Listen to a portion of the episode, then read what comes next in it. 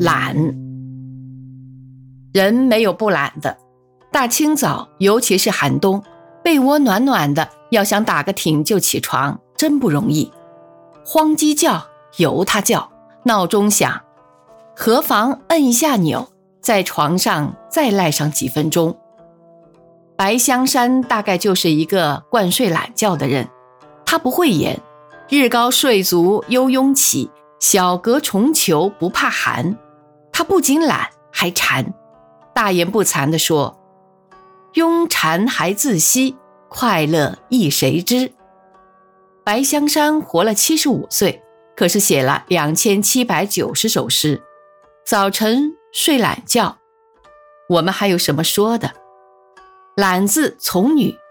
当初造字的人好像是对于女性存有偏见，其实勤与懒与性别无关。历史人物中，疏懒成性者嵇康要算是一位。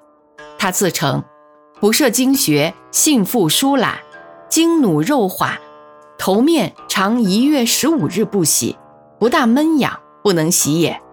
每尝小便而忍不起，令包中略转，乃其耳。同时。他也是卧洗晚起之徒，而且性复多湿，把骚无已。他可以长期的不洗头、不洗脸、不洗澡，以至于浑身生湿。和闷湿而谈的王猛都是一时名士。白居易今年不沐浴，尘垢满肌肤，还不是由于懒。苏东坡好像也够邋遢的。他有“老来百事懒，身垢犹念玉”之句，懒到身上蒙垢的时候才做沐浴之想。女人似不至此，尚无因懒而昌言无隐以为傲的。主持中馈的一向是女人，缝衣捣毡的也一向是女人。早起三光，晚起三荒，是从前流行的女性自立语。所谓三光三荒，是指。头上、脸上、脚上，从前的女人夙兴夜寐，没有不患睡眠不足的，上上下下都要伺候周到，还要揪着公鸡的尾巴就起来，来照顾她自己的妇容，头要梳，脸要洗，脚要裹。所以，朝晖未上就花朵盛开的牵牛花，别称为秦娘子。懒婆娘没有欣赏的份儿。大概她只能欣赏昙花。时到如今，情形当然不同。我们放眼观察，所谓前进的新女性，哪一个不是生龙活虎一般？主内兼主外，集家事与职业于一身。世上如果真有所谓懒婆娘，我想其数目不会多于好吃懒做的男子汉。北平从前有一个流行的儿歌。头不梳，脸不洗，拿起尿盆就舀米，是夸张的讽刺。懒字从女，有一点冤枉。凡是自安于懒的人，大抵有他或他的一套想法。可以推给别人的事，何必自己做？可以推到明天做的事，何必今天做？一推一拖，懒之能事尽矣。自以为偶然偷懒无伤大雅，然而世事多变，往往变则通。在推脱之际，情势起了变化，可能一些棘手的问题会自然解决，不需计较苦劳心。万事原来有命，好像有时候馅儿饼是会从天上掉下来似的。这种打算只有一失，因为人生无常，如石火风灯。今天之后有明天，明天之后还有明天，可是谁也不知道自己还有没有明天。即使命不该绝，明天还有明天的事儿，事儿越积越多，越多就越懒得去做。失多不养，债多不愁，那是自我解嘲。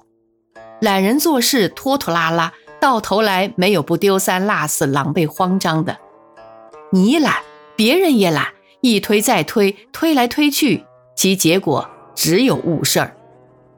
懒不是不可医，但需下手早，而且需从小处着手。这是需劳作父母的帮一把手。有一家三个孩子都贪睡懒觉，遇到假日还理直气壮的大睡。到时候，母亲拿起晒衣服用的竹竿，在三张小床上横扫，三个小把戏像鲤鱼打挺似的翻身而起。此后，他们养成了早起的习惯，一直到大。父亲房里有几份报纸，欢迎阅览，但是他有一个怪毛病，任谁看完报纸之后，必须折叠好放回原处。